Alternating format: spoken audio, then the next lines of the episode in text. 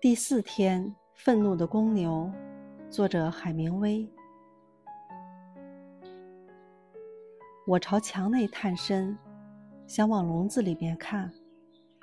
笼子里很暗，有人用一根铁棒敲打笼子，笼子里似乎有什么东西爆炸了。那公牛左右开弓，用牛角撞击笼子的木山壁，发出震耳的响声。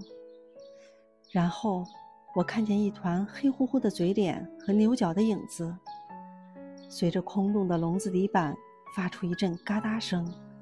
公牛猛地一冲，进了牛栏，前蹄在麦秆上打了个滑，站住了，抬头看着石墙上的人群。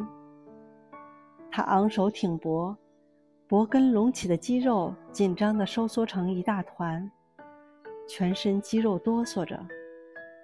那两头贱牛退后，靠在墙上，低着头，眼睛注视着公牛。节选自《太阳照常升起》。